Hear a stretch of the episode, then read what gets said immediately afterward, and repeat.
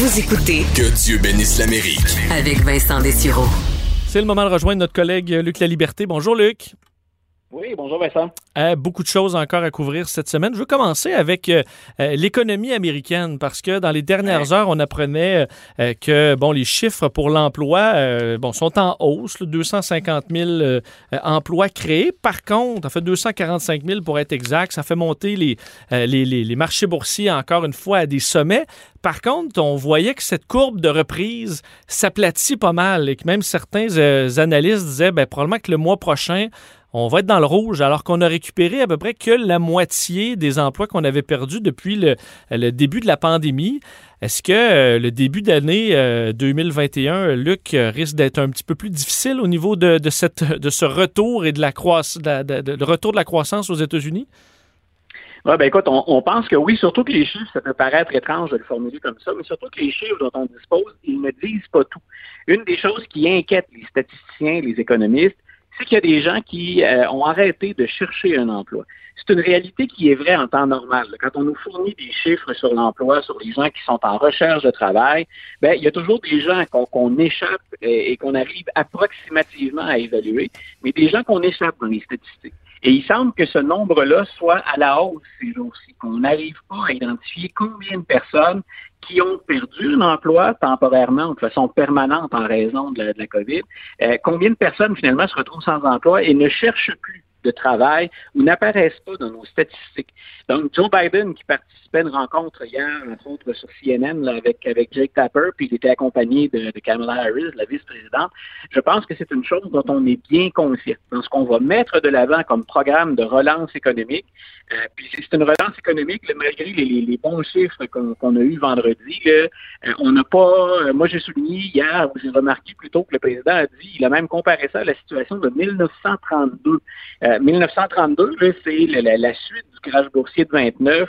C'est Franklin Delano Roosevelt, c'est le New Deal aux États-Unis, c'est le début de ce qu'on a appelé finalement l'État-providence. Pour que Joe Biden réfère à une des périodes les plus sombres, euh, il a vécu, lui, bien sûr, hein, la crise de 2008. Là, il, a eu à gérer ça avec Barack Obama, mais qu'il remonte jusqu'à 1932, euh, ça a quoi inquiéter beaucoup d'Américains. Donc, il y a de bonnes nouvelles, il faut les, noter.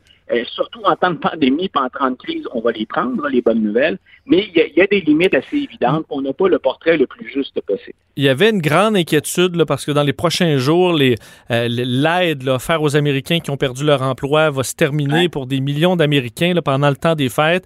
Euh, et on dirait qu'il y a quelques jours, on s'attendait pas du tout à ce qu'il y ait un, un- un- bon, un nouveau plan de sauvetage entre les républicains et les démocrates. Euh, Ouais. Là, lundi, on a commencé à travailler là-dessus. Soudainement, on dirait que c'est, c'est, c'est, c'est, c'est sur l'horizon, ou du moins beaucoup plus près qu'on, euh, qu'on croyait, peut-être même dans les prochains jours. Euh, je pense que ça, c'est une très bonne nouvelle pour les Américains qui sont touchés par la, par la pandémie. Là, il va falloir voir encore là, c'est, on, revient toujours au, cœur du problème ou au même, au même problème, c'est que s'il y a des rapprochements entre républicains et démocrates, c'est le président Trump qui se ferait tirer l'oreille ces jours-ci. Donc, il n'est pas tout à fait d'accord avec l'ensemble du budget ou avec les aspects du budget qui seraient touchés. Donc, euh, il semble qu'on ait encore à le convaincre de la nécessité d'intervenir rapidement. C'est une des choses qui inquiète au-delà de tout, tout le cirque. Il y, a, il, y a, un bout là-dedans qui est devenu euh, qui est devenu qui est devenu ridicule et pathétique. Mais euh, dans, tout ce cirque-là auquel on continue d'avoir droit, euh, il reste qu'on s'inquiète de l'absence de Donald Trump dans beaucoup de dossiers, celui de la pandémie, celui de l'économie.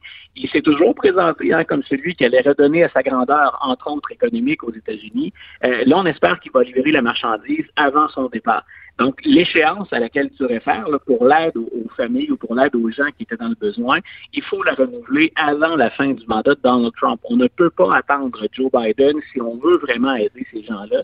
Donc, il va falloir que Donald Trump s'implique, mais surtout euh, qu'il laisse tomber un, un, certain nombre de, de, de, de choses qui l'irritent, mais qui, qui, sont bien mineures comparativement à l'aide dont on peut bénéficier. Mais Donald Trump, Luc, rendu là, est-ce qu'il n'est pas un peu, euh, je veux dire, il est le plus pertinent? Il semble pas du tout faire son travail d'aucune façon. Euh, et dans les contestations, les histoires ouais. farfelues, joue au golf, écoute Fox News et ses nouveaux postes de télé préférés, ben, est-ce ouais. qu'il gouverne encore le moindrement? je crois pas. J'ai l'impression que l'équipe de Biden, autant ben, que le Sénat, que la Chambre des représentants, eux autres, ils continuent leur travail, mais euh, ils s'occupent plus de, de, Donald Trump, ou je me trompe?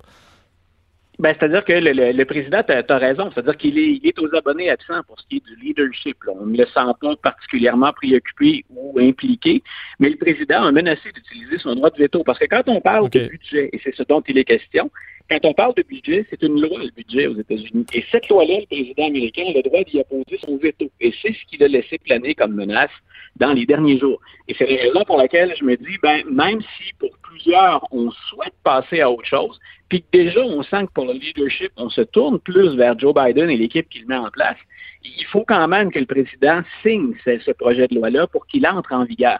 Et c'est là où Donald Trump redevient, pour ceux qui considéraient qu'il ne l'était plus, redevient particulièrement pertinent. C'est le président qui doit valider ça si on veut que ça entre en vigueur.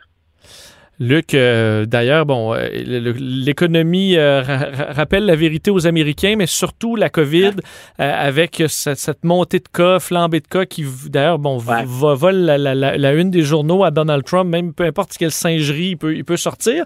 là, dans les derniers jours, on, bon, on est dans des chiffres qui font peur. aux États-Unis, on a dépassé, et dans, dans toutes les cases, donc le nombre de cas, il est, bon, jeudi qui était à plus, presque 220 000, le nombre de décès à presque 3 000, euh, plus de 100 000 hospitalisations atteintes. Donc, on dit que à peu près le 3 000 morts par jour va durer jusqu'à peut-être même la mi-janvier. C'est un portrait euh, vraiment sombre qui est jumelé avec l'optimisme de l'arrivée d'un vaccin qui arrive très vite. On s'attend à ce qu'il y ait des 100 millions d'Américains euh, vaccinés d'ici les prochains mois.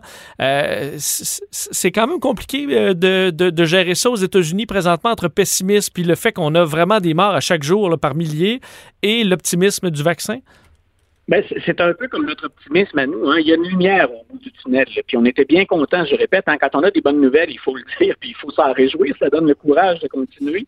Le problème dans, dans ce cas-ci, c'est qu'avant qu'on ait des effets de ce vaccin-là, on attend, les premiers vaccins devraient être, euh, on est euh, on est début décembre, vers la mi-décembre, on devrait commencer à vacciner les premières clientèles cibles, les, travailleurs dans le, dans le domaine de la santé, puis les gens identifiés comme étant plus vulnérables, entre autres les personnes âgées. Donc, c'est vers, vers eux qu'on va diriger les premiers efforts. Mais il faut tenir le coup jusqu'au mois de, ben, jusqu'au mois de mars, avril, mai, quand on pourra vraiment euh, donner à la vaccination sa, sa, pleine mesure. Et on est confronté aux États-Unis à se contenter d'éviter ici, c'est-à-dire des limites du système de santé. Euh, il y a des gens dans beaucoup d'États américains, on manque de personnel, le personnel est épuisé. Euh, non seulement les conditions de travail sont très difficiles, mais ce sont un, nombre d'heures. Il ne faut, pas oublier qu'on est là-dedans depuis des mois déjà et que ce sont les mêmes personnes dans le réseau de la santé, puis le même réseau de santé auquel on demande de répondre à nos, à nos besoins. Donc, la hausse de cas, comme c'est le cas ici pour M. Legault, pour M. Arruda, pour la santé publique, ce qu'on souhaite, éviter, c'est que notre système soit débordé finalement, qu'on soit inondé de cas et qu'on ne puisse plus suffire à la demande. Alors, la hausse très, très inquiétante, le marqué à laquelle tu réfères, c'est ce que ça fait craindre. Le taux de mortalité du, virus, là, il semble relativement faible. Euh, on ne parle pas, bien sûr, des, séquelles que les gens pourraient en, garder pendant une certaine période ou à vie, mais ce qu'on craint surtout, c'est que le réseau euh, euh, finisse par craquer sous le poids de la demande, puis qu'on manque de, de, personnel. Donc, d'ici à la vaccination, c'est le défi. C'est encore plus euh, remarquable aux États-Unis que ça ne l'est pour nous présentement. Il faut que le système tienne jusqu'à ce que la vaccination commence à nous permettre de respirer un peu mieux. Est-ce que c'est encore très politique? Parce que reste qu'avec le nombre de morts qu'on a là-bas, euh, on se demande pourquoi plusieurs États ne euh, serrent pas la vis davantage. On a vu, il y en a eu là, du serrage de vis un peu cette semaine, entre autres en Californie, où on a dit, ben là, vous annulez tout. Là. Puis dans les secteurs où les, euh, le système va être surchargé, ben dans les prochains jours, ça va être vraiment un, confinement. dans d'autres États, ben là, on ferme les restaurants à 10 heures le soir. Mais là, il y a des experts qui disent, ben t'as peu, là, à 10 heures, le, le, virus fonctionne quand même à 6 heures, après, 6 heures le soir euh, il commence pas son chiffre à 10 heures. Euh, je suis quand même surpris de voir que, alors que le vaccin arrive, puis on se dit, parfait, on a une fin à ça, on peut essayer de sauver un maximum de vies. À plus, dans plusieurs endroits, on fait pas de gestes très forts. Est-ce que c'est encore un point de vue euh, gauche-droite, républicain, démocrate, ou c'est tout simplement qu'aux États-Unis, ben, on, accepte un peu plus de morts que, que nos politiciens l'acceptent chez nous? C'est-à-dire, c'est difficile de maintenir l'équilibre entre les différents facteurs, mais il y a assurément encore une composante politique, une composante, on s'objecte à l'intervention de l'État dans nos vies. Il y aurait aussi un facteur, là, puis je, pense qu'on le sent bien chez nous aussi, il y a un facteur écœurement. On a beau voir venir la lumière au bout du tunnel, ça fait déjà un certain temps qu'on est là-dedans. Puis il y a des gens pour qui, soyons, soyons clairs, c'est plus difficile que d'autres.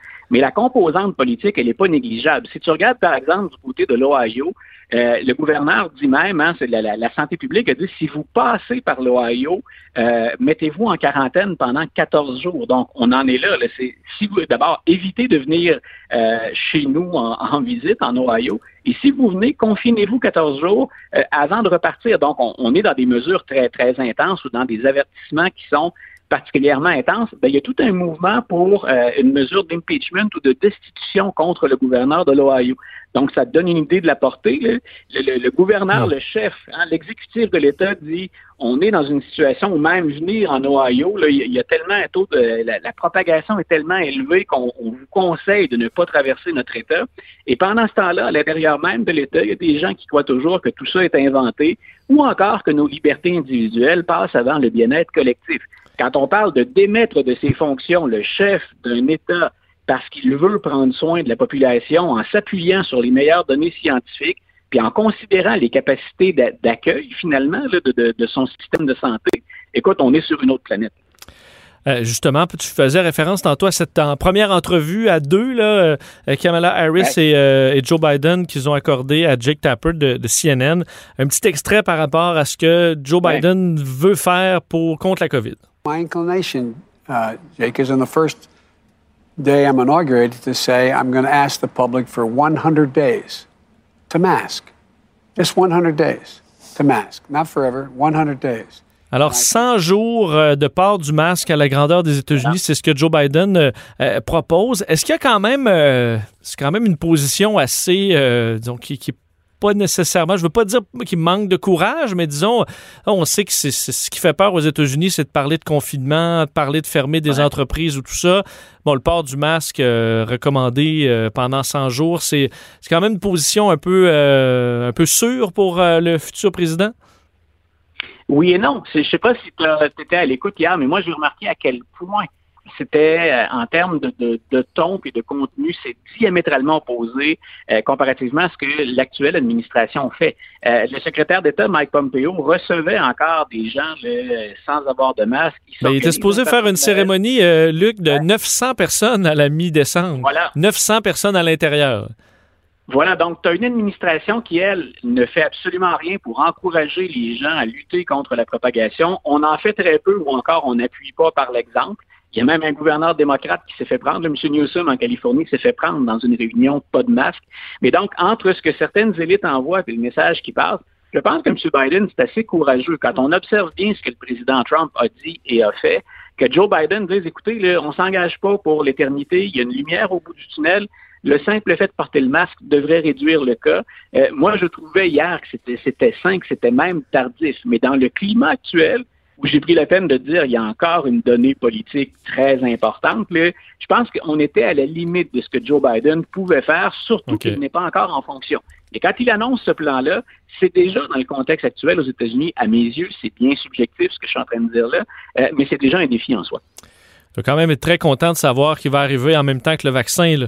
Il y a quelques mois à peine, pendant la campagne, il disait là, là, ma présidence, ça va être quoi? On va juste gérer la COVID. Et là, il voit quand même la lumière. Qu'il pourra parler d'autre chose, ça devrait dans les prochaines années. Oui, oui, puis tu vois, il a, il a fait des, des, des, petits clins d'œil. C'est plus symbolique qu'autre chose, mais il a pris la peine de dire, par exemple, ben, écoutez, le vaccin, moi, je vais le prendre quand Anthony Fassi va me dire de le prendre. Et Anthony Fassi, ben, c'est celui que Donald Trump a fini par mettre de côté. C'est celui qui l'a traité d'idiot, entre autres choses. Euh, donc, euh, M. Biden s'est assuré, lui, de, de, tendre la main à Anthony Fassi en disant peu importe ce qui s'est passé avec l'administration précédente, si vous le souhaitez, je vous reconduis dans vos fonctions et je vous accorde suffisamment d'importance, de place et de crédibilité pour accepter le vaccin quand vous me direz que ce sera correct. Et Anthony Fassi a déjà dit à quel point, lui, il était émerveillé par la progression rapide de la recherche qui a permis de conduire à pas juste un, mais mhm. trois vaccins potentiels. Donc, Fauci, qui est reconnu non seulement aux États-Unis, mais à travers le monde, euh, ben, il, obtient une marge de manœuvre supplémentaire. je pense que son travail va être beaucoup plus facile à effectuer sous Joe Biden qu'il ne l'était sous Trump. C'est assez évident de le formuler oui, comme ça. J'aime ça le terme beaucoup plus facile. Je pense que s'il y en a qui attendent, qui comptent les jours avec un calendrier de l'avant avant le départ de Trump, Anthony Fauci en fait, euh, en fait partie. Euh, Probablement pas. Luc, merci infiniment. On se reparle la semaine prochaine.